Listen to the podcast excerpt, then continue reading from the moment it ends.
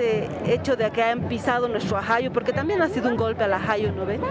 Hermanos masacrados, persecución, una cosa que no habíamos visto nunca, quienes hemos nacido en esto que se llama democracia. Hemos sufrido hambres en pandemia y todo eso, y lo único que se han dedicado a hacer ellos ha sido saquear Bolivia, robar. Lo que yo más recuerdo desde, desde mi persona es cuando me han amenazado dos miembros de la resistencia juvenil Cochala, me han obligado a sonreír para ellos, para no ser agredida delante de toda la gente.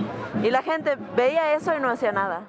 En mi casa, digamos, este, como siempre hacíamos las concentraciones, fueron y apedrearon mi casa. Sencata, Sacaba y Chasquipán. Estamos muy orgullosos porque los jóvenes hemos tomado conciencia.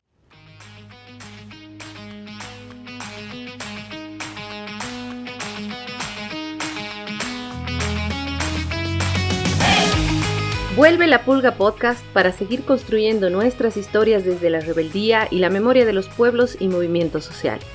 Vamos a estar contando historias, hablando con especialistas, pero principalmente con actoras y actores que viven esta experiencia en primera persona. Puedes buscarnos como La Pulga Podcast en Spotify, Google Podcast y Anchor FM.